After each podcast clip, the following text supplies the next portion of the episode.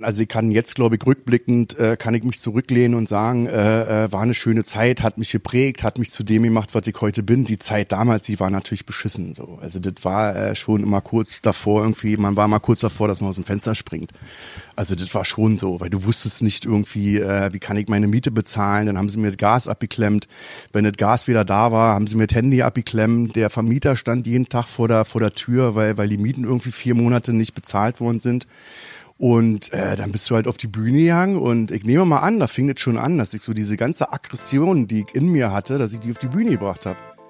Willkommen im Hotel Matze, dem Interview-Podcast von Mit Vergnügen. Mein Name ist Matze Hilscher und ich treffe mich hier mit großen und kleinen Künstlern und Künstlerinnen, mit schlauen Unternehmern und smarten Typen und versuche herauszufinden, wie die so ticken.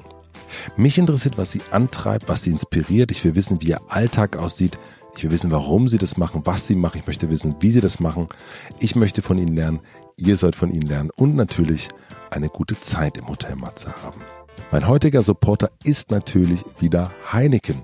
Ich trinke weiterhin das Heineken 00 ohne Alkohol. Ihr dürft natürlich auch Heineken mit Alkohol trinken. Jetzt, wo es ein bisschen kälter wird, ladet euch Freunde ein, bestellt euch für einen Kasten Bier beim Getränkehändler eurer Wahl oder kauft es direkt, tragt es nach oben, stellt es kühl und wenn die Freunde kommen, stellt ein Heineken auf den Tisch. Ich glaube, das freut alle.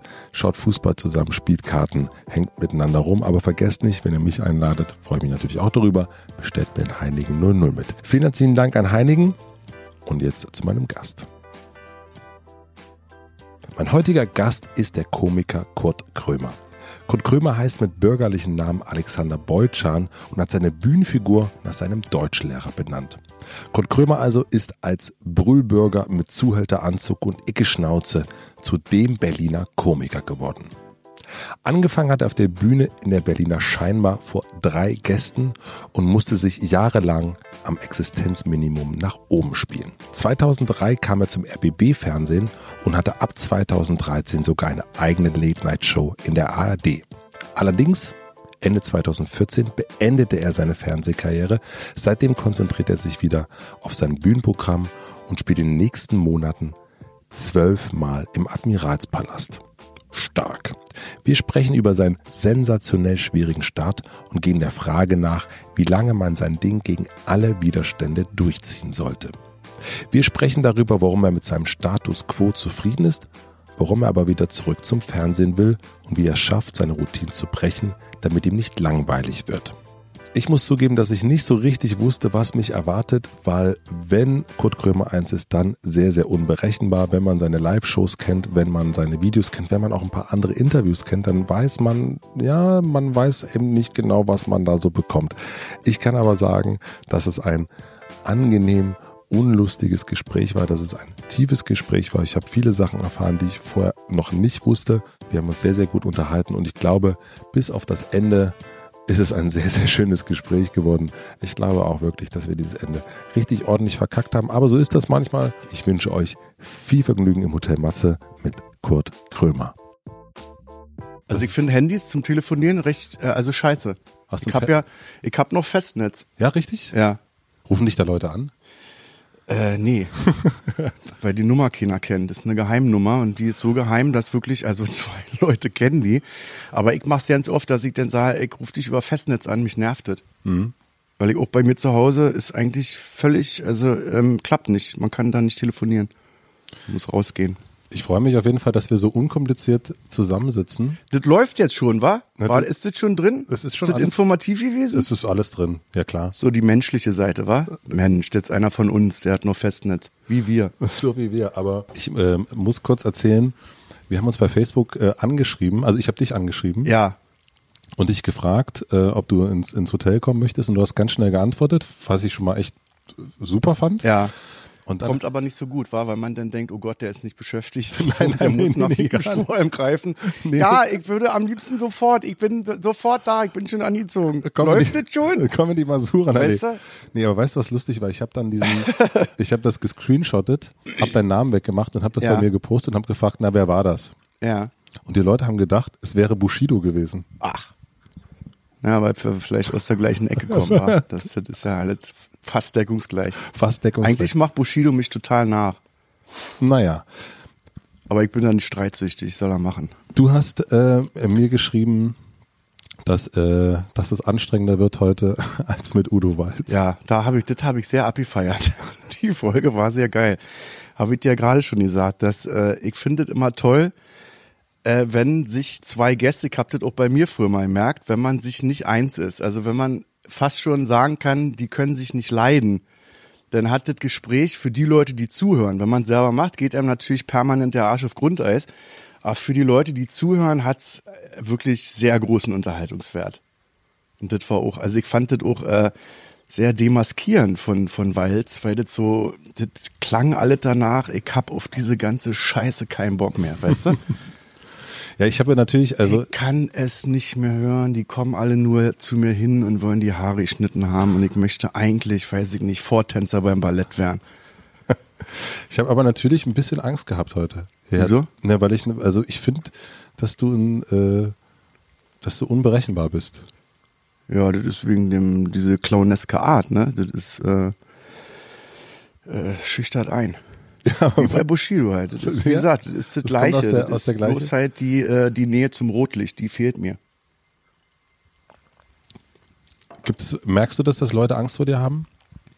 Also ich merke Oder so ein immer, Respekt? Wenn ich, ja, Respekt. Also wenn ich angesprochen werde auf der Straße, ist das unheimlich höflich und respektvoll.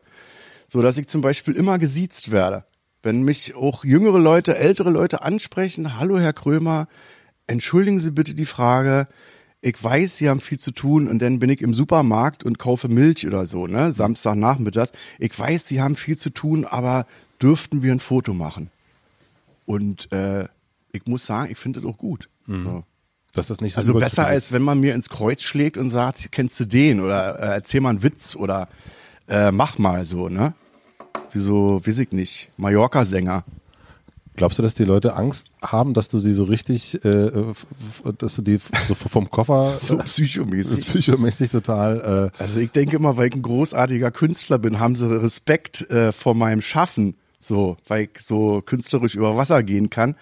Aber äh, wenn man sich länger damit beschäftigt, glaube ich, haben die einfach Angst, dass sie verbal eine in die Fresse kriegen. Und wie ist das bei dir mit, mit Freunden? Also, weil das ist ja, du hast ja, Freunde? und du hast das ja, ähm, es gibt ja wortgewandte Menschen Ja. und Menschen, die äh, sozusagen mit, mit Worten auch ordentlich äh, zuhauen können. Und das hast du ja, das kannst du ja, und das hast du auch gelernt. Ja. Ähm, und ich habe mich gefragt, wenn das so, will man mit dir diskutieren? Also, Also ich, ich, finde, mit mir kann man super diskutieren, weil ich halt, äh, äh, auch wenn ich jetzt mit dir hier sitze, äh, äh, kannst du mich ja alles fragen so. Also bei mir ist immer die goldene Regel, dass ich jetzt über familiäre Sachen nicht spreche. Aber äh, wir können darüber diskutieren, äh, warum ich das zum Beispiel nicht mache. Ja, ich bin jetzt hier nicht, ich bin jetzt äh, auch nicht äh, in der Figur Kurt Krömer hier, dass ich jetzt hier das äh, das Feuerwerk der guten Laune vorbereitet habe und äh, vorab gesagt hat, wir unterhalten uns aber bitte nur über witzige Sachen oder so. Äh, ich glaube, dass man mit mir super diskutieren kann, auch was Freunde angeht. Also das ist, ich bin jetzt nicht so eine 24-stündige Spaßkanone, die sagt, äh, das muss jetzt alles immer irgendwie lustig sein. So. Ich glaube, Ich bin auch kein verbissenes Arschloch, dass ich jetzt irgendwie zu Hause sitze und sage, äh, jetzt nicht über Arbeit sprechen und äh, es wird heute nicht gelacht oder so. Aber ich bin da offen, diskutiere sehr gerne. Man sieht ja ganz oft, dass Künstler, berühmte Menschen Sachen machen, wo man denkt, um Gottes Willen, warum machen die das? Ja. Und dann Was jetzt zum Beispiel? komische Werbung. Ja, Und dann denkt man sich, McDonalds. So, ne? McDonald's. Ja, ja Und- große, der große Aufschrei. der große Aufschrei und dann gibt's dann scheinbar niemanden, der denen mal sagt, sag mal, das ist doch Quatsch. Oder, Äh, das oder hat äh, äh, Bettina Rust, unsere geschätzte Kollegin von Radio 1, hat das mal gemacht mit Moritz bleibt treu. Äh, da roch es nach äh, Gewalt. Da dachte ich, jetzt äh, hauen die sich gleich die, äh, die Fresse ein. das habe ich gehört, das war, das, Das, war ein Highlight. Da war ich, weil ich das auch denke. Ne? Bei mir ist zum Beispiel, auch, ich habe nie Werbung gemacht. so. Äh, ich wurde vollgeschissen mit Angeboten, bis heute noch. Ne? Dass ich so denke, also hätte ich das alles, äh, angenommen, dann würde ich jetzt schon, weiß ich nicht, äh, auf Ibiza in einer Hängematte liegen, müsste nie wieder arbeiten gehen. Aber ich hatte da keinen Bock drauf. so ne? Und dann finde ich es auch geil. Also ich finde es nur fragwürdig, wenn einer sagt, äh, wenn ich jetzt gefragt werde, warum hast du für McDonalds Werbung gemacht und ich äh, äh, äh, fische da so rum, werd fischig und sag, ja, weil das Produkt gut ist. Oder äh, weil das was bringt, bildungstechnisch. Ja? Also wenn einer unehrlich ist und sagt, äh, wenn er es nicht sagt, ich hab's wegen der Kohle gemacht. Ich hab da eine Million Euro für gekriegt und äh, scheiß drauf. Für Geld mache ich alles. So. Dann sollen sie das auch sagen. Weil es gibt jetzt, ich finde, es gibt kein Produkt, wo ich jetzt sagen würde, da würde ich jetzt Werbung für machen. Stehe voll dahinter. Mediamarkt, Saturn oder so, ne? Also selbst bei der BVG nicht. Die BVG hat Uri gefragt, ob ich für die Werbung mache und ich fahre seit 30 Jahren mit den Öffentlichen. Auch da dachte ich, das ist äh, in gewisser Hinsicht manchmal halt auch ein Scheißladen. Mhm. Und wenn ich dann in der S-Bahn sitze und ich werde darauf angesprochen, überall äh, hängt meine Fresse, weißt du, äh, dann bin ich auf einmal in Erklärungsnot. Dann muss ich erklären, wie dieser Betrieb funktioniert und warum Sachen nicht funktionieren. Habe ich keinen Bock drauf. Aber ich will auch aussteigen und sagen, ja, ist scheiße. Aber Viel hast- zu teuer für den Kack. Aber was ich meine nämlich, äh, ist der, ähm, ich glaube, dass es das gar nicht so oft gibt, dass Menschen ein Gegenüber haben, also gerade berühmte Menschen, dass die ein Gegenüber haben, Ja, der ja. denen sagt, sag mal, weißt du was, diese BVG-Werbung von dir, Krömer, Ja. die ist richtig zum Kotzen. Die ist richtig schlecht. Ja, und dann sind manche Leute halt beleidigt und dann ist das halt nicht mehr der Freund. Ja. Dann fliegst du raus. Ja. Weißt du, das ist so. Das ist ein bisschen wie beim König. Der wird aufmüpfig. Matze hat sich hässlich über mich geäußert, der ist nicht mehr mein Freund und der kriegt zu Weihnachten noch keine Grußkarte mehr. Schade. Ja. Nee, aber das ist, äh, das, das könnte ich nicht. Also ich brauche schon Leute, äh, ich äh, bettel manchmal fast schon danach, dass ich sage, jetzt sag mal wirklich deine Meinung. So, weil das habe ich ja auch. Ist ja nicht so, dass ich künstlerisch über Wasser gehen kann und immer weiß irgendwie, ich muss das und das machen und dann läuft das so. Ich weiß ganz oft überhaupt nicht, äh, wie das läuft. Das ist, ich folge meinem Bauchgefühl, irgendwie mache irgendwas und, und merke dann eben vor Publikum zum Beispiel, ist auch ein guter Kritiker, merke dann als Komiker natürlich, wird jetzt gelacht oder nicht. Oder wie wird gelacht, ne? Ist ja auch wichtig. Für was hast du das letzte Mal künstlerischen Rat erfragt? Äh, Also für was für eine Situation? Das war äh, gestern. Gestern habe ich ein Gespräch gehabt, weil ich jetzt wieder Bock auf Fernsehen habe und der RBB äh, durchgeklingelt hat und gesagt hat, wenn du Bock hast, irgendwie, äh, äh, wenn dir was einfällt, irgendwie äh, hätten wir auch Bock. Und äh, da habe ich so, äh, so vom Konzept her äh, nachgedacht, was was kann man machen? So, was ist jetzt neu? So, da war die Frage, äh, wie bei einer Band. Ich war jetzt fünf Jahre, glaube ich, nicht im Fernsehen.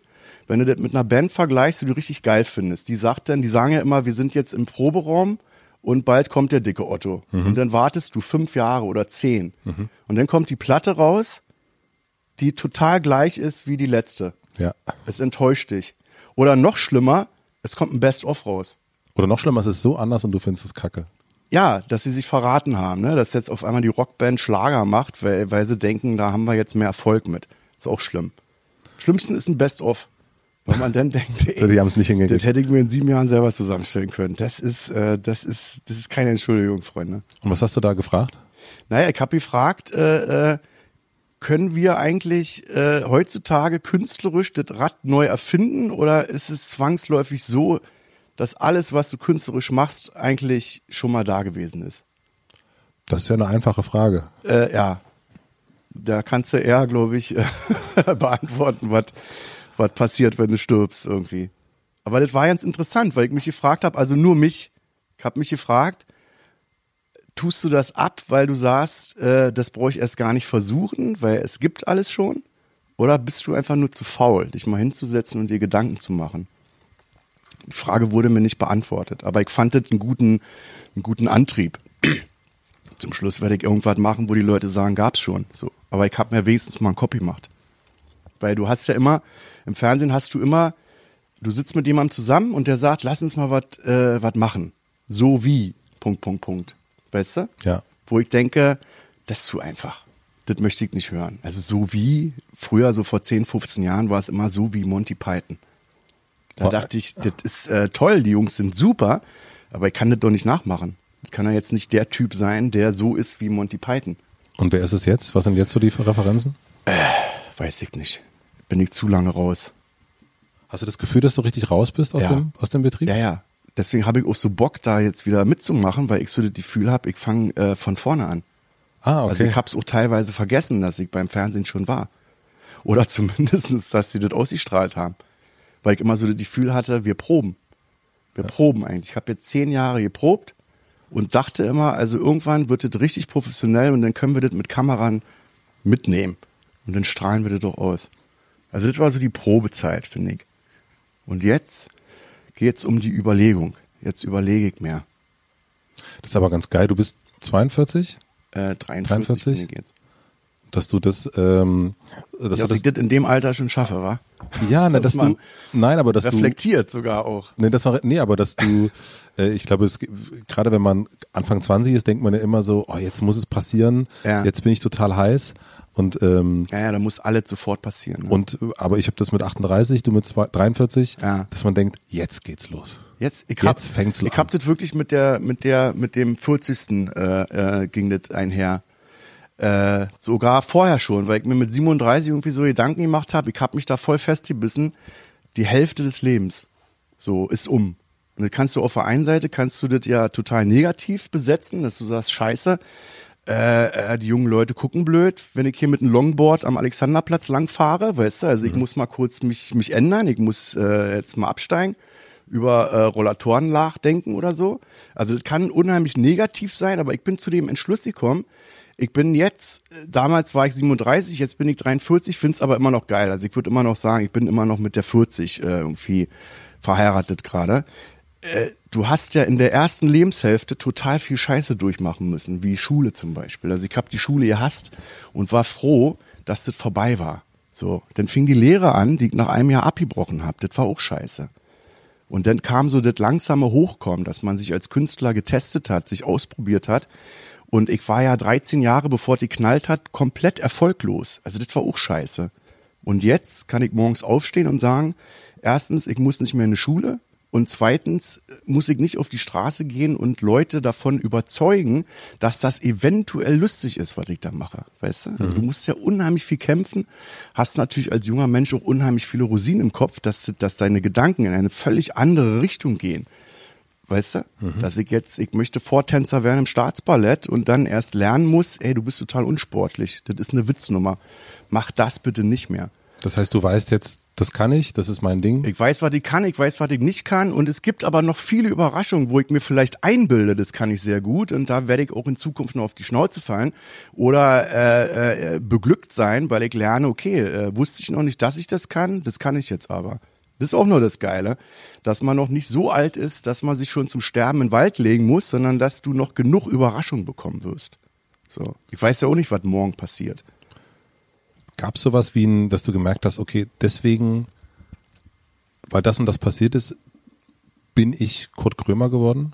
Also, zu, also du hast, ich habe es in deinem Buch gelesen und in auch vielen Interviews, dass, es, dass du immer von diesen, ne, von der Schule abbrechen, Ja, ja. Äh, die, harten Jahre, Lehre abbrechen, Freunde auch verlieren dadurch und Mhm. so weiter und so fort. Und dann machst du ja etwas, was eigentlich im Grunde den Menschen Freude stiftet und Unterhaltung stiftet. Und das ist Mhm. ja was total Schönes. Und dann äh, habe ich mich gefragt, okay, wenn jemand, der eigentlich relativ viel Scheiße erlebt hat, warum möchte der, dass die Leute, Der möchte, dass alle sterben. warum möchte der, dass die Leute, möchte, dass alle tot gehen. nee, du weil hast ihr dich- mich verletzt habt. Nee, aber du, du weißt, was ich meine, glaube ich. Ja. Dass man dann trotzdem zu einem positiven Misanthropen wird irgendwie. Das, ja, oder dass Ich man, hasse die Leute nicht, aber ich möchte sie nicht, ich möchte sie nicht so nah an mir dran haben.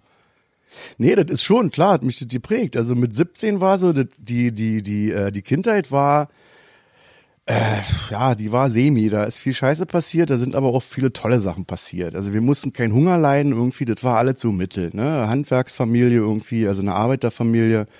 Äh, wir konnten einmal im Jahr irgendwie an Timmendorfer Strand fahren irgendwie und es war, es war alles irgendwie gut.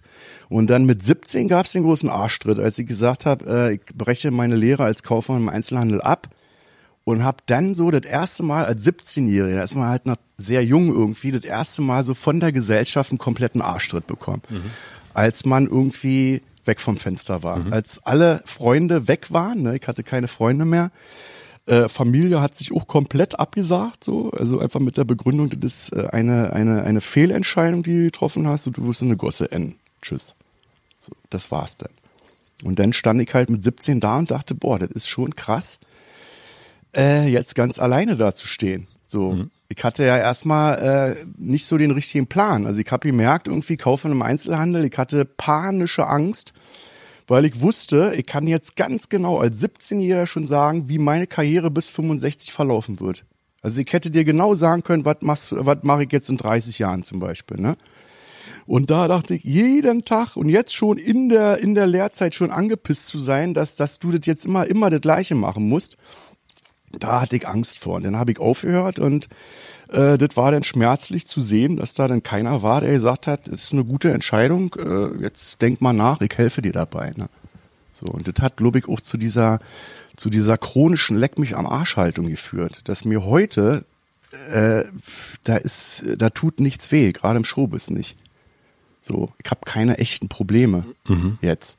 Also, wenn du 13 Jahre durch die Scheiße gerottet bist, irgendwie nichts zu fressen hattest und auch nicht wusstest, dass irgendwann mal irgendwie das besser wird, äh, dann kann dir im Showbiz nichts passieren. Also wenn ich jetzt auf der Bühne stehe und ich habe einen Textausfall, das ist eine Witznummer. Aber wo, also gab es, du hast dich ja dann trotzdem entschieden, also du hast dich entschieden, das nicht zu machen, weil du eben nicht wissen wolltest, wie dein Leben in 30 Jahren aussieht. Ja.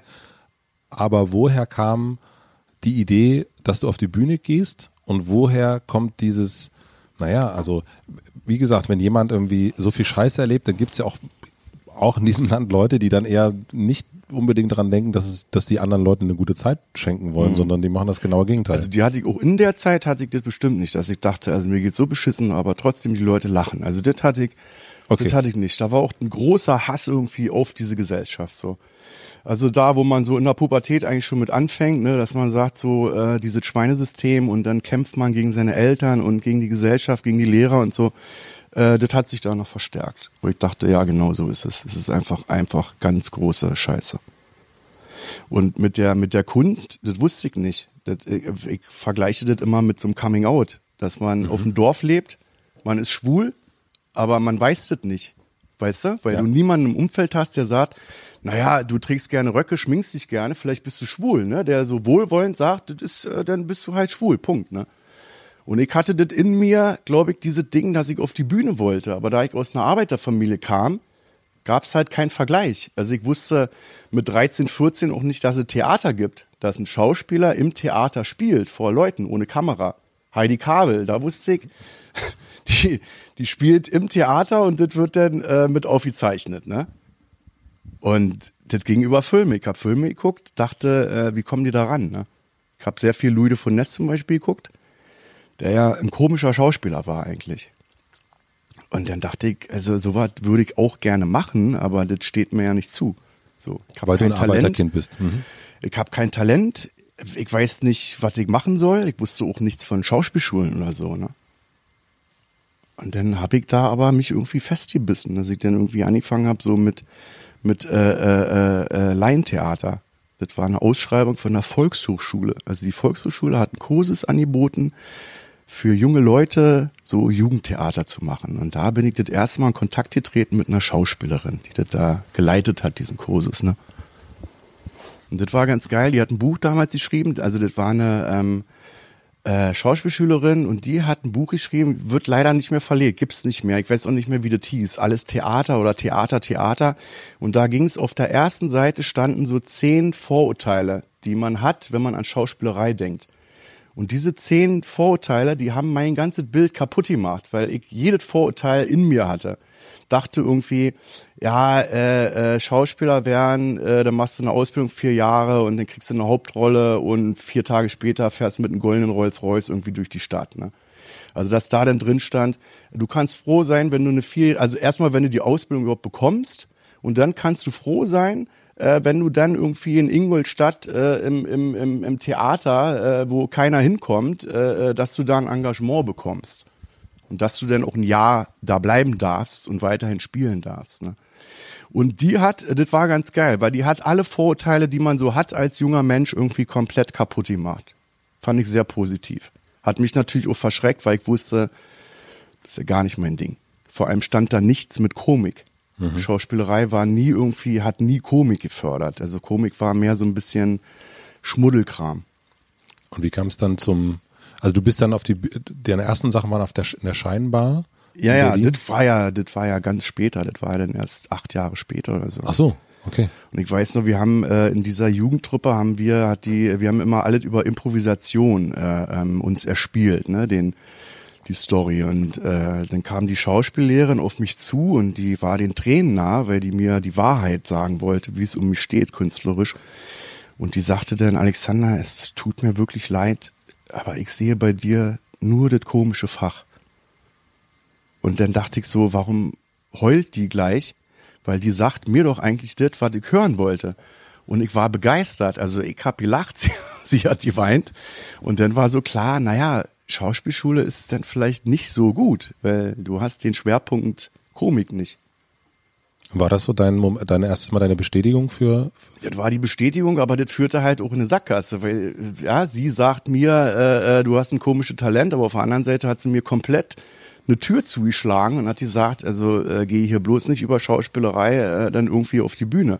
Also das war eigentlich war das scheiße, weil für mich war Fakt, okay, Tür ist zu, ich werde kein Schauspieler. Und dann bin ich äh, irgendwann später dann äh, in die Scheinbar reingerutscht. Über die scheinbar Zeit äh, habe ich gelesen, dass du ähm, da im Grunde vor drei, vier, sieben, zwei Ja. Leuten äh, aufgetreten ja, bist. War sehr ambivalent da, die Zuschauerzahlen. Warum hast du es weitergemacht?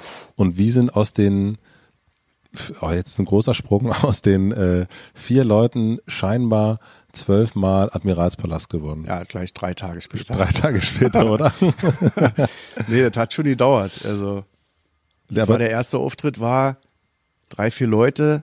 Das war meine erste Gage, waren irgendwie 10 Mark oder 11 Mark 50 oder so. Fühlte sich das mich, gut an? Das hat mich total gefreut.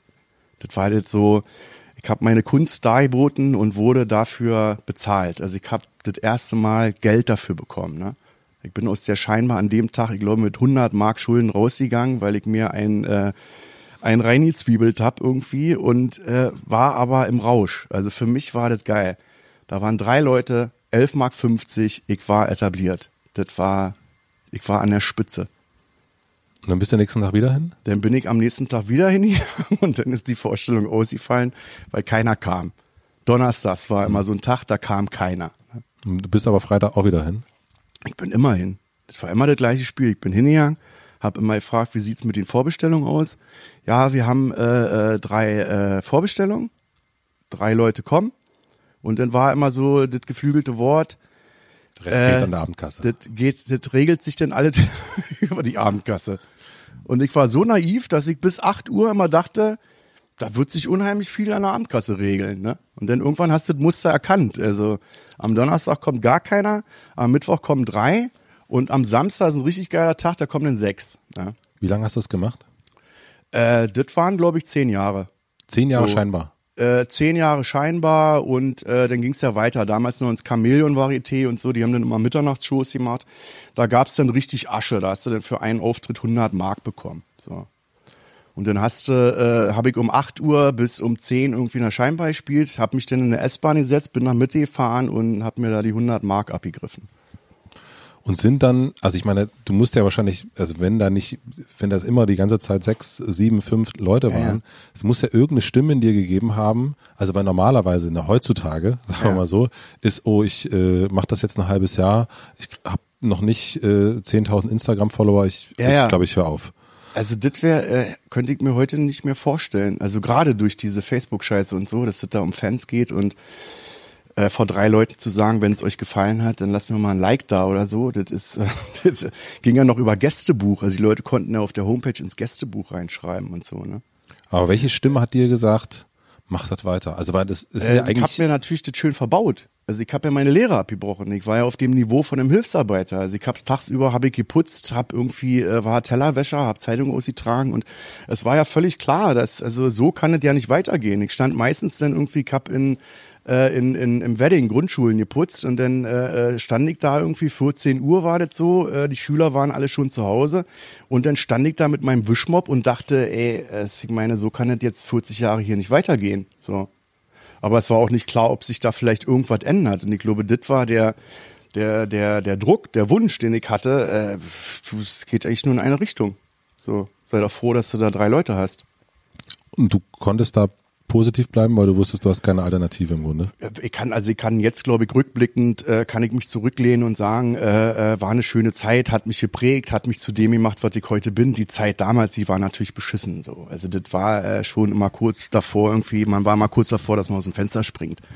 Also das war schon so, weil du wusstest nicht irgendwie, äh, wie kann ich meine Miete bezahlen, dann haben sie mir Gas abgeklemmt. Wenn das Gas wieder da war, haben sie mir das Handy abgeklemmt. Der Vermieter stand jeden Tag vor der, vor der Tür, weil, weil die Mieten irgendwie vier Monate nicht bezahlt worden sind.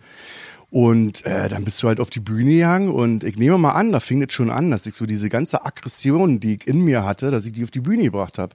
Also ich bin damals immer auf die Bühne gegangen in der Scheinbar und habe gesagt, guten Abend, mein Name ist Kurt Krömer, ich komme aus Neukölln. Mhm. Und das war zu der Zeit damals, war das schmuddelig. Das war ein Assi. Die saßen alle da, haben den Mund aufgemacht und dachten, ey, was kommt der mir jetzt hier mit dieser Proletenscheiße? Aber wie sind aus diesen drei Leuten mehr geworden. Ich glaube, dass sich das rumgesprochen hat. Also das würde ich heute jedem jungen Menschen, gerade jetzt durch, durch, durch, durch YouTube und so, immer sagen, mach dein Ding und hör nicht auf. Es, es, es kann nur mehr werden. Es sei denn, du bist wirklich richtig schlecht. Aber selbst da ist das Internet ja voll mit Leuten, die richtig schlecht sind und dann trotzdem merken, okay, ich bin in die Richtung richtig schlecht, äh, mache ich jetzt eine Karriere draus. Ne? Also ich würde war nicht lustig, aber ich würde es jederzeit wieder so machen, weil ich merke, das ist geil. Da, wo die anderen auf einer Schauspielschule waren oder meine Kumpels denn äh, damals aus der WG da Medizin studiert haben und so, war das mein Studium. Wo ich denke, also, ja, das war ja dann irgendwann so. Die waren dann fertig, die waren dann Ärzte, hatten irgendwie guten Job in einer Klinik oder so und dann dachte ich so, ja, mein Studium geht jetzt auch langsam zu Ende. War wieder die Frage, geht's jetzt so weiter? Oder passiert da noch was? Ne? Aber woher weiß man, also ich meine, du, keine Ahnung, ähm, ich bin jetzt Autor und schreibe, ähm, schreibe Geschichten ins Internet und ich mache das ähm, immer wieder, immer wieder und irgendwie passiert nichts. Es, also es passiert so ja. nie.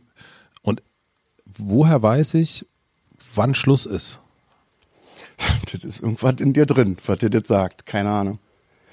Also der, der Wille, du, du musst einfach das wollen. Also ich habe damals zum Beispiel äh, äh, dann immer gehört oder höre ich heute noch, ja, bevor ich dann mit der Schauspielschule angefangen habe, habe ich dann erstmal was Sinnvolles gelernt. Wo ich dachte, das ist doch scheiße, da hältst du dir andauernd, hältst du dir die Hintertür offen, so. Und dann hast du natürlich auch nicht den Willen, weil du weißt, wenn ich jetzt irgendwie, wie ich als Klempner arbeite, habe ich meine 3000 Euro sicher und heute waren wieder nur vier Zuschauer da, da verdiene ich viel mehr Geld. Und ich glaube, da entsteht dann der Entschluss, dass man sagt, ey, also bevor du jetzt verhungerst, mach doch keinen Scheiß. Sollte man unvernünftig sein? Muss man, glaube ich, vorsichtig sein. Nicht, dass jetzt hier Kinder zuhören und mit der sechsten Klasse jetzt abschließen und sagen, ich gehe jetzt auf die Bühne. Bei dem Krömer hat das nach 40 Jahren noch geklappt. Weiß ich nicht. Aber alle Leute, die irgendwie, also gerade auch so auf der Bühne stehen, haben irgendwie diesen Wahnsinnswillen gehabt zu sagen, ich will das jetzt so haben. So, ist auch eine Trotzigkeit, die man am Tag legt, dass man sagt, ich möchte das jetzt den Leuten beweisen, dass ich das kann. Es ist aber auch relativ. Und das merken die Zuschauer auch. Ich glaube, dass drei Zuschauer, ich werde ja heute noch angesprochen. Ab und zu im letzten Programm habe ich das thematisiert, dass ich damals angefangen habe, da vor zehn, elf Leuten und so. Und manchmal frage ich dann, war da einer dabei. So. Und ich habe drei Leute jetzt schon gefunden, sogar außerhalb Berlins. Was sagen die dann? Die sind glücklich. Also die, die, die, die sind so, ich war dich. jetzt in Felten, das ist in der Nähe von Kassel, eine halbe Stunde Autofahrt von Kassel, weil da habe ich auch gespielt irgendwie vor, das waren dann schon 30 Leute, vor 15 Jahren. Und dann fragt man einfach so aus Scherz, kann sich da noch einer dran erinnern? Hm. So, und dann sagte eine Frau, ja, ich war dabei. Und das waren lustige Abende, weil ich dann irgendwann, also ich bin natürlich mit so einem, irgendwann mit so einem Hass auf die Bühne gekommen, dass ich dachte, ich könnte kotzen. Ich habe jetzt hier, weiß ich nicht, 2000 Mark Schulden und jetzt verdiene ich hier wieder nur elf Leute, weil hier drei Pisser nur gekommen sind. Ne? Dann war ich angepisst. Irgendwann dachte ich, naja, du kannst ja nicht äh, nur mit Hass auf die Bühne gehen, du kannst es ja umdrehen. Irgendwann habe ich gesagt, Leute, das wirkt mir hier zu ärmlich. Kommt mal alle auf die Bühne, nehmt mal euren Stuhl, setzt euch mal auf die Bühne. Na scheinbar da können vier Leute sich auf die Bühne mit einem Stuhl äh, setzen und du davor, dann ist das Ding voll. Und dann habe ich gesagt, siehste, ausverkauft. Ne? Dann haben wir so Kurzprogramme gemacht, weil du kannst vor drei Leuten nicht zwei Stunden spielen, das geht nicht. Und dann haben wir ein Kurzprogramm gemacht. Also es war immer, ich mache ein Kurzprogramm, eine halbe Stunde, jeder von euch kriegt ein Glas Sekt, also wo du komplett in Dispo gerutscht bist, wo du wusstest, ey, jetzt ist äh, total Schicht im Schacht. Und äh, das war so der Dreh. Als, als diese Ding in mir rauskam, dass ich gesagt habe, seh das positiv, seh zu, dass du, auch wenn es nur drei, vier Leute sind, dass die einen schönen Abend haben. Und du siehst, es gibt diese Leute immer noch, die sagen, kann ich mich noch dran erinnern. Ne? Und das hat sich irgendwie, ich glaube, dass sich das rumgesprochen hat. Weil irgendwann waren es ja dann mal 30 oder 40. Und jetzt sind es äh, zwölfmal Admiralspalast. Ja, ja. Und also ich sage immer, das ist organisch gewachsen. Ich habe ja jetzt nicht, ich bin jetzt nicht dafür bekannt, dass ich jetzt fünfmal eine Woche irgendwie in einer Talkshow sitze und darum bettel und sage, bitte äh, kauft hier meine Tickets und mein neues Kochbuch ist jetzt auch auf dem Markt. Äh, äh, sondern dass das äh, äh, durch Mundpropaganda passiert ist. Natürlich auch durch Radio 1 damals. Ne? Wir machen eine kurze Werbeunterbrechung. Ich möchte euch einen weiteren Supporter vom Hotel Matze vorstellen und das ist die Techniker Krankenkasse. Und ich nehme mal an, die kennt ihr. Was ihr aber vermutlich nicht wisst, die Techniker hat nicht nur Krankenkassentarife. Unter ihrem Motto Fortschritt leben bietet sie auch Informationen, innovative Apps und Coachings zu Gesundheits- und Lifestyle-Themen an. Und außerdem jetzt ganz, ganz neu, einen Skill für Amazon Echo. Und dieser Skill nennt sich TK Smart Relax. Den Skill könnt ihr einfach mit den Worten Achtung, Alexa, ich brauche Entspannung starten. Vermutlich gehen jetzt ein paar Geräte an und dann geht's schon los. Da könnt ihr auswählen aus Meditation, Achtsamkeitsübung, Muskelentspannung oder einfach nur einer beruhigenden Playlist. Der Assistent unterstützt euch sozusagen dabei, achtsamer und smarter durch den Tag zu kommen. Ich finde es einen sehr nützlichen Skill und ich finde es sehr gut, dass die Techniker sich damit beschäftigt. Also einerseits mit einem Alexa-Skill, damit auch Fortschritt lebt und aber auch den Alltag besser zu machen. Probiert es einfach aus. Ich sag's nochmal, Alexa, ich brauche Entspannung. Ich packe in die Shownotes noch ein kleines unterhaltsames Video, das erklärt das Ganze nochmal ein bisschen. Ich wünsche euch gute Entspannung und jetzt zurück zu meinem Gast. Und dann bist du äh, irgendwann abgerutscht ins Fernsehen. Ja, ähm, der Abstieg. Der Abstieg. Dort hast du, ich weiß gar nicht, 13. Habe ich alle meine Punk-Freunde verloren, denn da war ich der Vollassi. Da warst du der Vollassi? Der mit dem Schweinesystem kooperiert. Also ich war damals, Ernsthaft? ich habe meinen ersten großen Auftritt gehabt äh, bei den Punks damals, da wo heute in Berlin Verdi ist, der Schwarze Kanal. Mhm. Da war äh, Annika, die äh, auch die Supermolly und so geleitet mhm. hat in Friedrichshain. Die hat da mal so einen bunten Abend gemacht. Varieté-Abend eben für Punks. Und da war das erste Mal, da waren dann 400 Leute. Das war umsonst natürlich, ne? Annika hat sich einen Arsch aufgerissen, hat irgendwie alle Leute angesprochen, die irgendwie künstlerisch, irgendwie äh, äh artistisch irgendwie was können. Und dann bin ich da aufgetreten und habe da eigentlich dann meine ersten großen Erfolge gefeiert. Also die, weil da war immer die Hütte voll und äh, habe auch in der Supermolly oft gespielt, direkt dann so Reinhard Grebe und Reni Marek und so kennengelernt, ne, die dann da auch mal aufgetreten sind. Und als ich dann ins Fernsehen gekommen bin, damals noch SFB, da hieß es noch gar nicht RBB, da waren, äh, das haben 10.000 Leute geguckt. Also das ist 10.000 Zuschauer hat der RBB, wenn nachts um vier irgendwie die schönsten Bahnstrecken Europas laufen, mhm. dann hast du da 10.000 Zuschauer. Aber äh, äh, äh, bei den Punks war das so, dass das war dann so, äh, der hat sich jetzt verkauft. Der ist jetzt Kapitalist. Ja. Der schöpft jetzt aus den Vollen. So. Die speisen ihn jetzt zu mit Kohle. Na, du hast ja auch richtig aus den Vollen geschöpft, ja? Ja, also ja, bis, war äh, die goldene Zeit damals beim SFB noch. Und dann aber ARD, Abendprogramm, ja, ja. also du hast ja diese ganze. Das war überall, ist das organisch gewachsen. Also das war dann auch, äh, das lief relativ kreblich, denn auch da eben mit diesen 10.000 Zuschauern und so weiter äh, äh, weil äh, auf mich immer keiner gewartet hat. Weißt du, ist ja so, wenn du in einer Großstadt bist wie Berlin, man kennt das so bei Musikern, so du kannst cool äh, Gitarre spielen, du hast eine gute Stimme, das nützt dir aber erstmal nichts in Berlin, weil das hat jeder. Das haben, haben jeder hat eine gute Stimme und eine Gitarre zu Hause. Am Zenit, sag ich jetzt mal so, hast du dann aber gesagt, äh, wo war der Zenit? Zenit ARD, würde ich jetzt sagen. ARD 2013, 2014. Ja, das war schon, das, das war schon geil, so. Dass das denn, also damals war das ja, hatte das ja auch eine ganz andere, einen ganz anderen Stellenwert, weil du kein Internet hattest. Also heute ist es egal. Ich könnte mir auch vorstellen, nur aus dem RBB hinaus äh, zu senden, äh, weil man das über Mediatheken, über Internet auch in München, Stuttgart, Hamburg sehen kann. Ne? Aber damals war es schon, wir kommen mal jetzt raus aus dieser regionalen Schiene und senden jetzt bundesweit. Ne? Ähm Ich muss noch mal einmal kurz, äh, äh, ich habe eine Sache nicht, nicht äh, musste ich mal wissen. Ähm, du hast dich ja, du hast deinen Anzug, sozusagen dein Stil, deine ganze, die, die Brüllnummer und, und, und diese Wutnummer, das hast du ja durchgezogen. Ja. Also die ganze Zeit. Das ist ja so, so dein. Ich glaube, dass ich das auch bin. Also, dass ich dann einfach auch, äh, äh, manchmal äh, ist das äh, äh, privat, manchmal ist das gespielt, aber so, ich hab das schon in mir drin. Die Bühne gibt mir natürlich auch die Möglichkeit, komplett durchzudrehen. Also, wer hat da schon die Möglichkeit, irgendwie, äh, wenn sich das richtig anstaut an Wut, irgendwie abends irgendwo zu stehen vor 2000 Menschen und da völlig die Sau rauszulassen? Glaubst du, dass es wichtig ist, so eine Art also auch in deinem, vor allen Dingen in deinem Geschäft ein Markenzeichen zu haben? Also weil, wenn man sich so die Comedians, weiß nicht, Komiker, Comedians, ich weiß nicht, wie, wie, wie welche Berufsbezeichnung, Herr Krömer? Sag mal Komiker. Komiker? Habe jetzt aber keine Begründung. Ich glaube, weil ich zu einer Zeit angefangen habe, wo es Comedy nicht gab. Also mhm. es gab äh, keine äh, Comedy, es gab auch keine Comedians. Also es, es gab eigentlich auch nicht so richtig Komiker. Es waren in Deutschland meistens so Kabarettisten. Aber braucht man glaubst du, so eine Art äh, festen Alleinstellungsmerkmal, mhm. dass man sagt, ja, das kann jetzt, also ich würde mal behaupten, jetzt mein aktuelles oder die Programme davor, die ich spiele, äh, das kann man jetzt nicht einem anderen Komiker oder Schauspieler geben und sagen, lernen den Text mal auswendig, für den vor und dann ist das genauso lustig wie bei Kurt Krömer. Ich glaube nicht.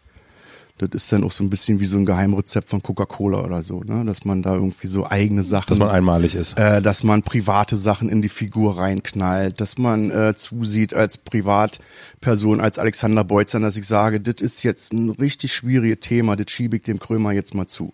Mhm. Der soll sich jetzt mal um die AfD kümmern. Ne? Mhm. Der soll sich mal um Rechtsradikalismus jetzt kümmern, irgendwie in dieser kleingeistigen Laubenpieper-Mentalität. Soll der sich jetzt da mal hinstellen und mal darüber reden. So. Das finde ich privat lustig, ne? dass ich sage, so, das arbeite jetzt mal ab. So.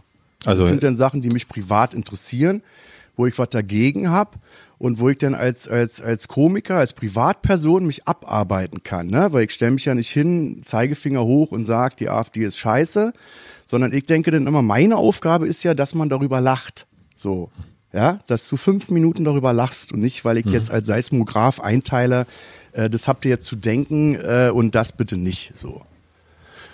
Und äh, das, das sind so Geschichten. Das, das, das wäre, glaube ich, mein Geheimrezept, dass man bei Kurt Krömer auf der Bühne nie weiß, ist das jetzt ernsthaft oder nicht. Also in dem aktuellen Programm sind ganz viele biografische Stellen drin, wo man aber wo ich glaube, dass die Leute das nicht zusammenbringen. Dass die sagen, äh, das ist jetzt wirklich echt oder das war jetzt gespielt. Ne? Und wieso schiebst du das dem unter und bist es dann, machst es dann nicht selbst? Ich, ich bin das selbst. Du bist es dann also, selbst. Das ist immer so die Frage, äh, Kunstfigur ja oder nein. Ich würde sagen, klar, ist das eine Kunstfigur, aber wenn man jetzt mal sich die Vita von Kurt Krömer anguckt und Alexander Beutzahn, dann ist die ja deckungsgleich. Mhm. Also da gibt's ja nichts irgendwie, dass jetzt Kurt Krömer einen Beruf hat oder so. Kurt Krömer ist vom Beruf Komiker, er ist 43 Jahre alt, ist in Neukölln geboren, im Wedding aufgewachsen. Ne? Aber du dann hast. Dann switcht man hin und her. Also klar ist jetzt AfD-Thema zum Beispiel auf der Bühne.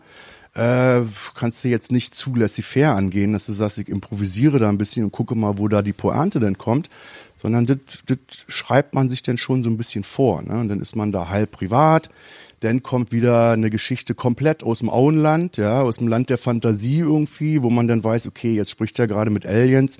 Äh, äh, das kann ja jetzt nicht sein. Hm. Aber irgendwann wird's dann so ganz echt, wo man nicht weiß, ist das jetzt so oder nicht. Ne?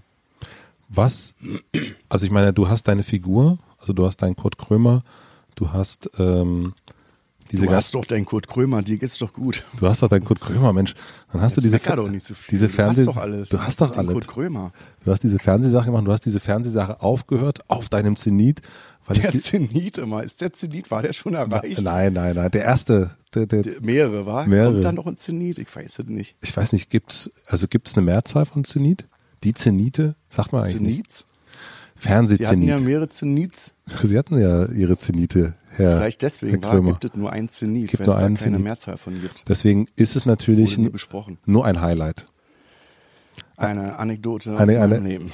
Und du hast aufgehört, weil du dich gelangweilt hast. Ja, ich war, ich habe gesagt, ich war künstlerisch unterzuckert. Genau. So, das war, ich war kurz davor, irgendwie so eine Beamtenlaufbahn einzugehen, wo man sagt, äh, pass mal auf, Leute, nur noch mit Blick auf Scheck, nur noch mit Blick auf Sicherheit. Und Aber- da dachte ich, nee, jetzt muss Rom brennen. Warum hast du das nicht auf der Bühne? Also du, deswegen frage ich das mit der Figur. Also du Ja. bist diese Figur, du bist, ähm, du hast da deine auch eine gewisse Rolle mit der Figur und da empfindest du offensichtlich diese Langeweile nicht. Oder Auf diese, Bühne nicht, nee, Nee. weil ich da mein eigener Chef bin. Also wenn ich jetzt zum Beispiel ein Programm schreibe oder äh, improvisiere, ich schreibe es ja nicht. Also ich schreibe mir die guten Sachen auf, die ich improvisiert habe und manchmal reproduziere ich das dann, dann merke ich, das klappt dann. Das klappt jetzt zehnmal, zwanzigtausendmal hintereinander, die Nummer. Aber äh, ich bin ja mein eigener Regisseur, ich bin mein eigener Autor, ich bin mein Ausstatter. Wenn ich irgendwo spiele, spiele ich nur da, äh, wo ich spielen möchte. Und äh, ich bin da absolut autonom. So, beim Fernsehen bist du, ich hatte, das war ja hier für ein RBB, glaube ich, war das auf dem Stellenwert wie Wetten das oder so. Wir hatten hier 80 Mitarbeiter, wo ich nicht von jedem wusste, was der jetzt beruflich macht. So, also du hast, du hast eine unheimlich große Gruppe und das geht durch unheimlich viele Hände, was du da vorhast. Und dann kommst du irgendwann in so eine Sackgasse, wo ich dachte, ey Leute, wir, ich wollte das immer so ein bisschen modifizieren, der Zeit anpassen, ne? so ein Update verpassen. Und ich habe gemerkt, das geht nicht. Ich komme hier nicht mehr vor und nicht mehr zurück. Und dann dachte ich, wir müssen das ganze Ding, auch wenn es traurig ist, in die Luft sprengen. Und dann von Aufgrund- vorne anfangen. aufgrund dieser Verpflichtung, aufgrund von 80 Leuten, aufgrund von, da ist er Von dem wieder. Format auch. Also Mhm. in Deutschland ist es so, wenn du ein Format gefunden hast, äh, ist das Fernsehen, äh, ist, das reicht dem Fernsehen. Du hast ein Format, kannst du tausend Jahre machen. Wetten das. Zimmerfrei war auch so ein Ding. Zimmerfrei habe ich die ersten Jahre mit großem Vergnügen gesehen und dann hast du ja wirklich, also du konntest ja einschalten und hast gesehen, wenn die da auf der Sitzecke sitzen, dann gibt's nur noch acht Minuten. Die sind schon beim Schuss sagen eigentlich, ne?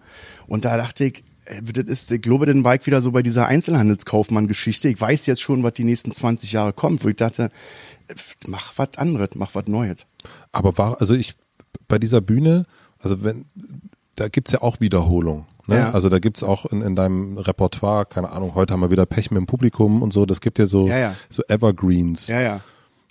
Warum reizt dich das? Also warum hast du, das könnte, könntest du ja auch sagen, jetzt bin ich in Wuppertal, jetzt gehe ich wieder raus, sag erstmal, wie hässlich ihr alle seid. Ja, genau, ähm, so mache ich das ja auch. und Aber mit einer großen Freude im Herzen, ne? warum hast du da nicht die, die routinierte, weil ich das verändern kann. Ich kann, äh, kann, wenn ich mich jetzt mit einem Programm langweile und sage, das ist mir jetzt langweilig, dann mache ich ein neues.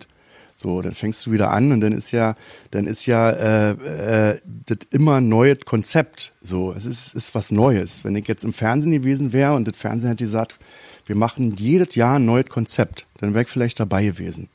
So, das hätte aber auch irgendwann zu einem Format werden können, dass der Krömer, die arme Sau, den ganzen Tag immer damit beschäftigt ist, irgendwelche neuen Konzepte irgendwie an den Mann zu bringen. Und äh, das habe ich auf der Bühne nicht, weil das irgendwie, ich glaube, mit den Menschen zusammen irgendwie, äh, weiß ich, das ist ja, das ist eine spontane Angelegenheit. und könntest du dir vorstellen, diesen brüllenden Krömer auch mal so komplett äh, im Backstage zu lassen und sagen, okay, ich gebe dem, also ich habe das bei deinem Buch zum Beispiel gehabt. Ja, ja. Ich fand das einen, äh, einen, einen vollkommen anderen Krömer, wo es immer wieder Nuancen gab, immer wieder auch, auch, auch äh, gerade in dem ersten Teil Das war halt Gags. so angelegt, dass ich gesagt habe, das kannst du ja nun, Afghanistan war auch so ein Ding, wo ich dachte, hört sich perfide an, aber ich hatte da Bock drauf. Ich hatte Bock drauf, mich an einer Sache abzuarbeiten und mich in einer Situation zu stellen, die völlig absurd ist, die man eigentlich hätte nicht machen dürfen, weil ich bin Kriegsdienstverweigerer. Ich habe beides verweigert, Zivildienst, Bundeswehr und bin dann zur Truppenbetreuung nach Afghanistan gefahren, wo ich dachte, ey, ich hab die, ich fand das immer scheiße, ich fand die Polizisten scheiße, ich fand Soldaten kacke. Ich bin auch nicht aus Afghanistan zurückgekommen, habe gesagt, oh, jetzt verstehe ich euch, ich äh, ähm, finde das jetzt toll, macht weiterhin Krieg, so. Aber ich dachte, geh doch mal zu Leuten hin, die du nicht verstehst und frag die, was machst du da? So, das war, das war das Interessante an der Sache, wo ich wusste, das kann natürlich jetzt nicht Gag auf Gag auf Gag kommen. Ab wann wirst du, wenn du in die Zukunft blickst, also jetzt, ich habe deinen Tourplan gesehen, der geht bis Ende nächsten Jahres. Ja. Ab wann wirst du nervös? Im Sinne von, oh, jetzt habe ich Verpflichtung bis äh, für zwei Jahre. Jetzt, äh, das ist mir, also du, du brauchst ja Freiheit ganz Ja, ja, offensichtlich. das ist äh, scheiße, aber du musst, äh, du musst ja Du Äh, weißt ja musst nächstes Jahr im Dezember. Gehen. So, du musst auch die Theater anmieten. Also wenn ich jetzt nächstes Jahr im Januar in Hamburg im St. Pauli Theater spielen möchte, kriegt da keinen Platz mehr, weil er voll ist. Also du musst dich da schon danach richten. Äh, entweder sagst du ein Jahr vorher Bescheid oder du kriegst keine Termine mehr. Und wie, wie lange, wie lange schaffst du, also sozusagen die Verpflichtung einzugehen? Na, immer so ein Jahr, anderthalb. Anderthalb Jahre sind immer so, äh, das ist immer so das Ding. Und dann geht's immer, dann wird ja mal nachgelegt, ne? Dann kommen wieder neue Termine. Aber da freue ich mich auch drauf, weil ich, weil ich das ja selber bestimme. Wenn ich jetzt St. Pauli Theater bin ich jetzt demnächst drei Tage hintereinander, dann ist das Ding ausverkauft und dann freue ich mich da drauf. Gibt es Abende, die nicht ausverkauft sind? Es gibt äh, auch äh, Abende, wenn ich jetzt zum Beispiel in, in äh, Theatern spiele, äh, Osnabrück fällt mir ein, hast du die Europahalle, da passen 1500 Leute rein und dann hast du da eben äh, 1000 sitzen oder ist 1200 oder so. Die sind dann nicht ausverkauft, aber da denke ich mir dann auch immer, äh, es ist ein Luxusproblem. So richtig scheiße wird's, glaube ich, wenn denn da eben wieder zehn Leute nur sitzen oder man das komplett absagen muss, äh, weil sich gar nichts verkauft. Und ist das da, schon mal passiert? Äh, das komplett abgesagt worden ist nicht, nee. Aber es, also ich merke natürlich, umso weiter ich Berlin verlasse und komplett tief im Süden unten bin, äh, äh, dann ist es natürlich nicht in, wie in, in Berlin, dass ich dann da mehrmals äh, äh vor voller Hütte dann spielen kann. Ne? Aber das ist doch so ein, so ein Abwägen. Ich hatte das, ich weiß ja, in Kempten ist das, glaube ich, so. Da hast du dann Theater, entweder nimmst du das Theater oder lässt es sein. Und dann ist die Frage, kriegt das mit tausend Leuten in Kempten voll? Ich finde das Publikum geil und dann krieg vielleicht nur 500, weißt du? Musst du gucken.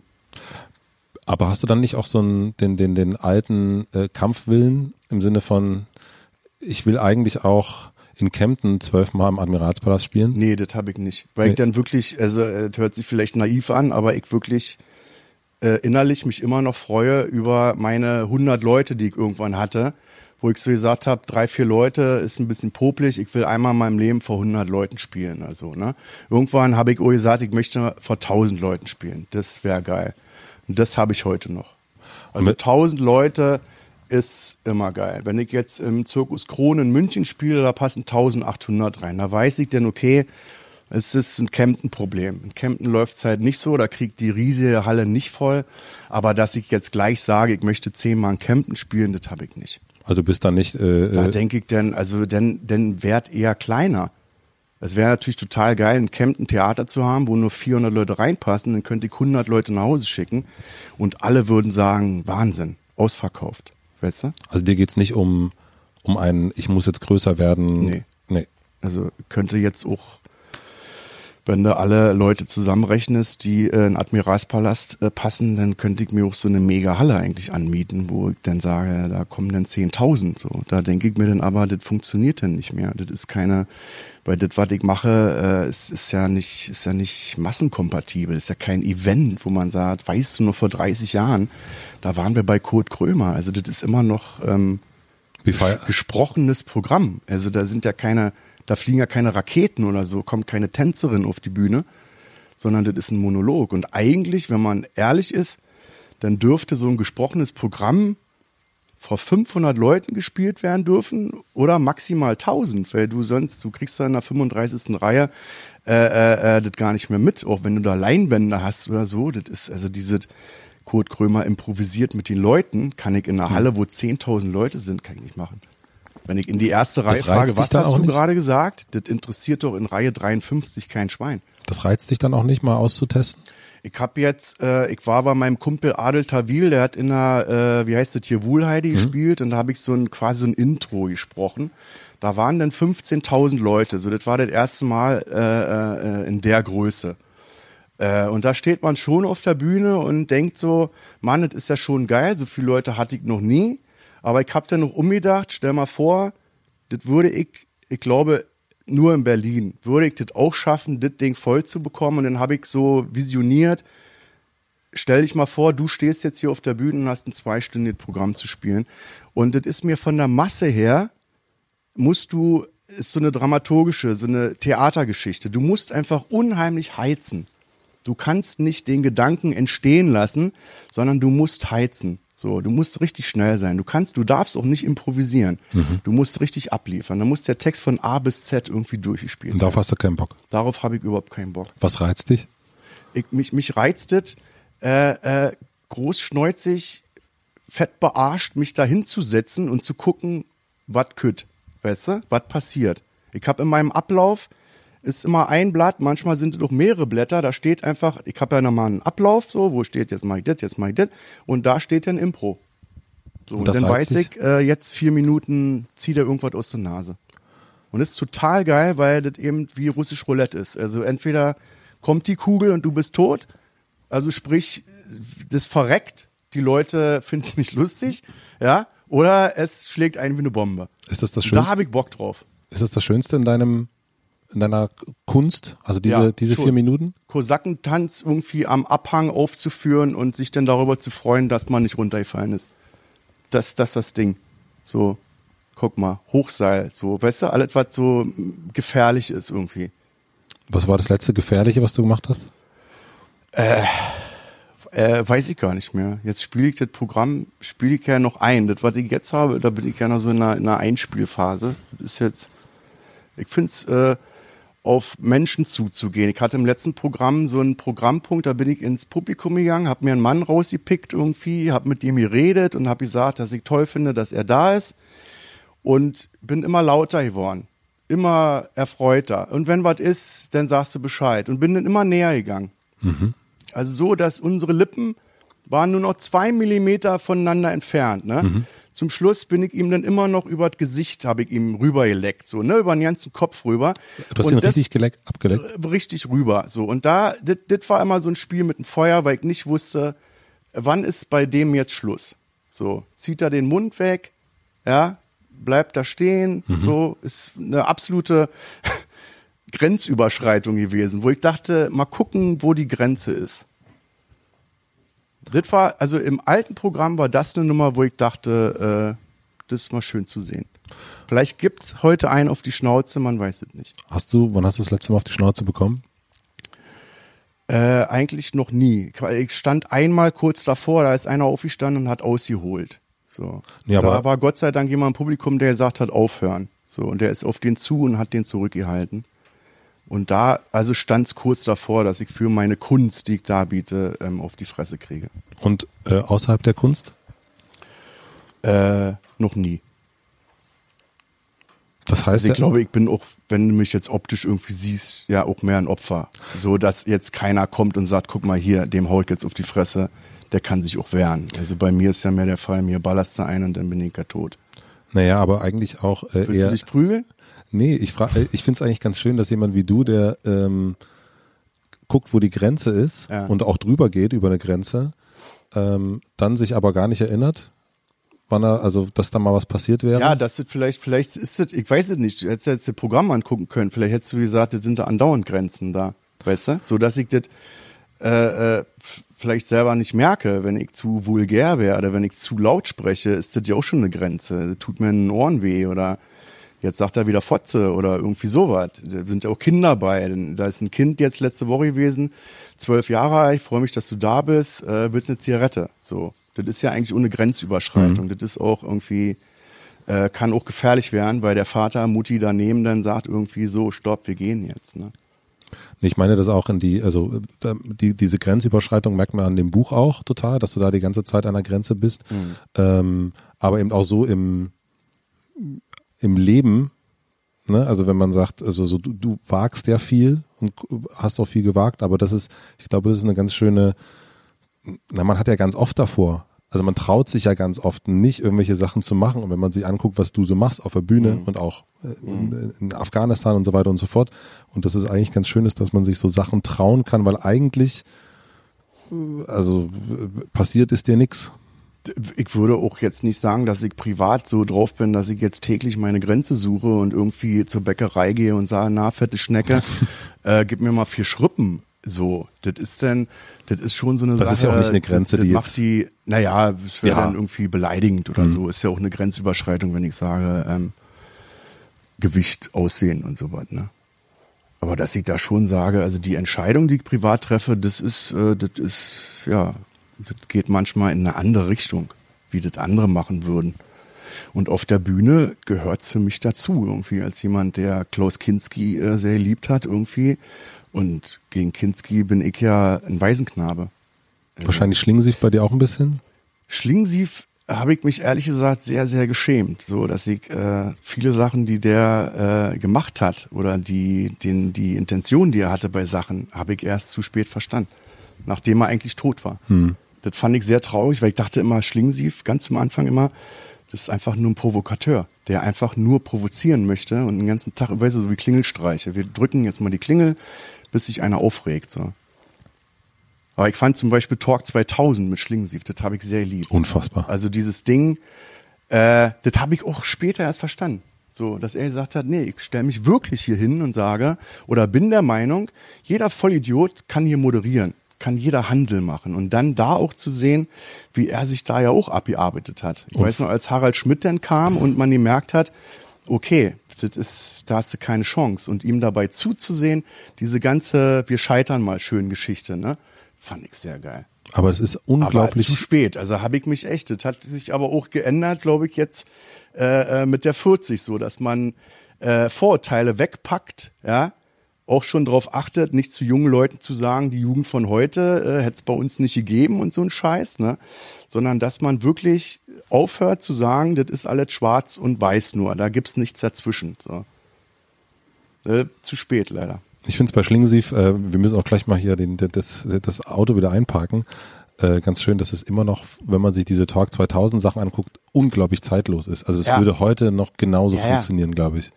Also so das. Ähm die fressen auch von den äh, Prominenten, die dann da irgendwie, also weißt du, die so aus der Komfortzone herausgezogen worden sind und dann wurde halt gesagt, nee, das interessiert uns jetzt nicht, wir wollen eine ganz andere Sache von ihnen wissen. Ja. Das fand ich gut. Und dass er gegangen ist auch. Ja, ne? und vor allem, dass er konsequent war und gesagt hat, nach sechs Folgen ist er Feierabend, weil ich habe wirklich keinen Bock mehr auf den Scheiß. Ne? Ja, das ist. Äh, war auch gut. Hätte ja auch in, in, in tausend Folgen wie bei mir enden können. Jetzt kommst du äh, wieder zurück zum Fernsehen. Wie, was glaubst du, wie sieht's, wie sieht das nächste Jahr für dich aus? Gibt, wird, wirst du im Fernsehen sein? Ja, bis jetzt äh, ist, äh, steht alles auf grün, so dass der RBB Bock hat irgendwie. Ich habe jetzt keinen Vertrag unter so unterschrieben. Ich bin ja auch noch in der Phase, wo ich denke, äh, was mache ich jetzt denn eigentlich? Ne? Da geht's jetzt darum zu reflektieren, zu gucken, was hast du denn jetzt die letzten vier Jahre gemacht, was hast du für Erkenntnisse und so. Ne? Auch das, was du sagst, ist irgendwie, kann man diese Afghanistan-Momente, diese leise, das, was ich auch bei meinem Podcast mache, das ist eigentlich mhm. ein Podcast, das heißt zwar Kurt Krömer and Friends, aber das ist eigentlich Alexander Beutzahn und Jakob Hein, die Freunde sind und sich privat unterhalten. Also wie kriegen wir das da rein? ohne sich aber zu verkaufen. Das wäre so das Ding, weißt du, wir haben eine Band, die wir lieben, ist eine Rockband und die machen jetzt Schlager, weil sie denken, kommt vielleicht bei den Leuten besser an. So. Und ich möchte mich auch selber nicht verkaufen und sagen, äh, ich lasse das jetzt alles weg. Ich bin jetzt total höflich, sage mal guten Tag, herzlich willkommen und so. Also, dass die Krömer-Seele äh, äh, äh, bleibt, aber dass dann noch andere Aspekte dazukommen. Ohne dass man jetzt sagen muss, das ist jetzt der Krömer, ist jetzt, äh, der ist jetzt ernst geworden. Fand ich total scheiße, als ich aus Afghanistan zurückgekommen bin und die Presse geschrieben hat, Schluss mit lustig, Kurt will nicht mehr lustig sein, Imagewechsel. Wo ich dachte, Leute, Struppelige Haare. Jetzt hat er, er kennt ja, die Haare nicht die Haare mehr. hoch. Das war die erste Frage. Ich bin aus, am Samstag aus Afghanistan gekommen, wieder nach Deutschland. Am Montag war die Pressekonferenz und dann saß ich da und dachte, jetzt reden wir mal so ein bisschen, warum Afghanistan Einspieler. Wir haben ja die Einspieler in dieser Comedy-Sendung gezeigt. Ne? Und dann dachte ich, jetzt unterhalten wir uns darüber. Und die erste Frage war, äh, haben Sie jetzt eine andere Frisur? Und dann saß ich da und bin echt verzweifelt, wo ich dachte, ey Leute, das kann jetzt nicht euer Ernst sein wir reden jetzt hier bitte nicht über Schminktipps und meine Frisur oder was ich jetzt hier anhabe. Da habe ich so ein bisschen den Glauben in den Kulturjournalismus äh, verloren. Ich habe noch drei schnelle Fragen fürs Ende. Ja. Ähm, welches gute Buch hast du zuletzt gelesen? Ich habe hier von unserer Freundin, die mich ja hier reingebracht hat, Katja Saalfranks äh, Buch auf dem Nachttisch äh, liegen, aber noch nicht angefangen. Okay, und welches hast du gelesen?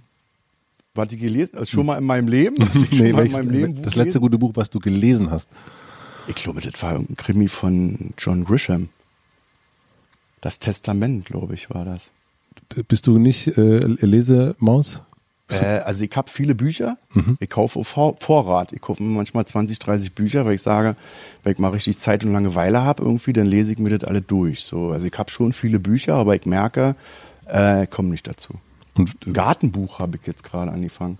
Also ich wollte letztes Jahr im Frühjahr den Garten machen Mhm. und dann stand da drin, ja, äh, heiße Phase im Garten ist März. So und dann habe ich gesehen, ist ja April, habe ich das Buch wieder zugeschlagen und dachte, dann machst du halt im nächsten Jahr im März machst du in den Garten. So und äh, habe ich dieses Jahr wieder nicht geschafft. Aber ist ein sehr tolles Buch. So. Wie heißt das? Naja, äh, irgendwie so Gartentipps oder irgendwie, oder was, was, wann oder irgendwie sowas. Das ist so eine Gartenfibel. Was muss man in welchem Monat im Garten tun? Und ich habe nichts. Also ich habe Rollrasen jetzt. Aber keine Blumen, nichts.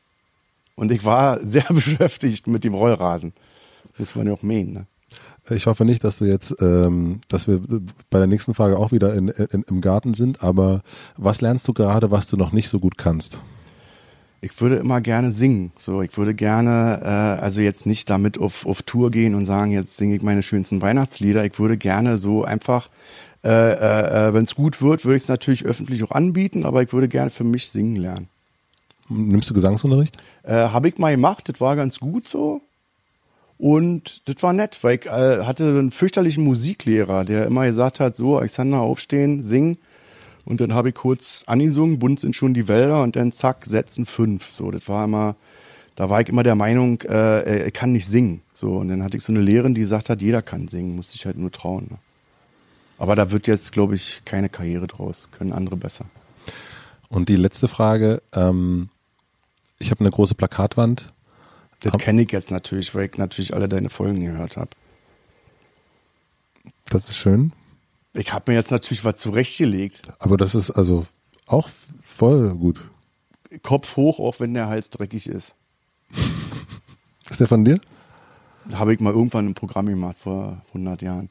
Kopf hoch, auch wenn der Hals dreckig ist. Aber sag doch noch für die Leute, die jetzt das erste Mal das hören, warum das da stehen soll. also das äh, im Grunde ist, äh, stimmt, da, da bist du Profi. Ja, klar. Da bist also die, äh, die Frage ist die letzte Frage immer im Podcast. Ähm, ich habe für Herrn Boah, Krömer. ist das jetzt doof. Das ist doof, ja, ne? Das jetzt kannst- ha- hast du dir die, die Rubrik kaputt gemacht und ich habe die Pointe vorweggenommen. Scheiße, was machen wir denn jetzt? Ich Weißt- würde es irgendwie, auch wenn man es merkt, ganz krüppelig zusammenschneiden. Ganz grüblich zusammenschneiden. So ganz fies, weißt du, dass man so. Ja, also du hast einfach eine Plakatwand, Oh, ist das schlecht. da steht eine Woche, da steht eine Woche dein Name drauf. Wir kommen jetzt aus Und der, da, auf der Leinwand steht drauf, überlege vorher, was du machst heute, sonst bleib im Bett. wie, du- wie du das Ende von so einem Podcast machst. Ja. Also bis, bis vor einer Minute Boah, das war jetzt alles gut, war Eigentlich müssten wir das jetzt verbieten lassen. Ich lasse das jetzt verbieten durch einen Rechtsanwalt und dann müssen wir alles nochmal machen. weil das Ende richtig, Ja. Ich bin auch, also, äh, ist gut, weil ich bin auch mit Ende machen nicht gut. Also ich habe ja auch in meinen ganzen Nummern, ich hatte noch nie eine Schlusspointe oder so, dass man sagt, der macht eine Geschichte und zum Schluss kommt die Pointe. Das habe ich gleich von Anfang an weggelassen. Setzt mich total unter Druck. Mach mal eine vier Minuten Geschichte über Einkaufen im Supermarkt und zum Schluss kommt der dicke Otto. Also das hört nie auf mit einer Pointe. Das hört immer auf mit so, das war die Geschichte, haben wir, ich würde sagen, das war die Geschichte, haben wir. Gut. Danke. Ja, bitte. Vielen herzlichen Dank fürs Zuhören. Das war tatsächlich ein ja, kleines verkacktes Ende, wie man so schön sagt. Ich hoffe, euch hat es trotzdem gefallen. Ich hatte auf jeden Fall viel, viel Spaß mit Kurt Krömer. Und wenn es euch gefallen hat, dann freue ich mich natürlich, wenn ihr diesen Podcast abonniert. Überall da, wo man Podcast abonnieren kann. Ich freue mich über Apple-Kommentare, über Bewertungen. Ich freue mich, wenn ihr diesen Podcast einer einzigen Person weiterempfehlt. Und ich freue mich weiterhin über Instagram-Stories von Orten, wo ihr diesen Podcast hört. Und wenn ihr jetzt schon unterwegs seid und Podcasts hört, also Hotel Matze hört, dann habe ich direkt einen Tipp zum Weiterhören. Und zwar gibt es einen ganz, ganz neuen Podcast und ich freue mich wahnsinnig über diesen Podcast, denn dieser Podcast wird von einem Mann gemacht, der mich mit Podcasts infiziert hat. Und zwar ist sein Name Alex Bloomberg. Der hat vor ganz, ganz vielen Jahren einen Podcast gemacht, der nennt sich The Startup. Und da geht es um die Gründung seiner Firma Gimlet. Und dieser Podcast hat mich total begeistert und seitdem höre ich viele, viele Podcasts. Er hat also eine Firma gegründet, da arbeiten inzwischen über 100 Leute und deswegen hatte er gar keine Zeit mehr wirklich eigene Podcasts zu machen. Jetzt hat er allerdings gemerkt, hm, 100 Leute, das ist gar nicht so einfach, das, äh, da hat man sehr, sehr viele Fragen und hat sich überlegt, ich mache jetzt einfach mal einen Podcast und stelle meine Fragen anderen Gründern. Und sein Podcast nennt sich Without Fail und da trifft er sich mit anderen Gründern. Großartiger Podcast, ein tolles Interview hat er geführt mit dem Gründer von Groupon, Andrew Mason. Und ich würde sagen, da müsst ihr unbedingt mal reinhören, wenn ihr noch nicht das Startup Podcast gehört habt, den solltet ihr auf jeden Fall zuerst hören und danach den neuen Podcast von Alex Bloomberg, Without Fail. Großartiger Podcast. Ich freue mich sehr, dass er wieder Podcasts macht. Ich wünsche euch einen schönen Abend, eine gute Nacht, schlaft schön ein, fahrt schön Fahrrad, ähm, räumt die Spielmaschine ordentlich aus und wieder ein. Ähm, viel Spaß beim Rumdingeln und Rumdüngeln. Ja, und bevor ich jetzt gar nicht mehr die Kurve kriege, ciao Kakao. Vielen Dank.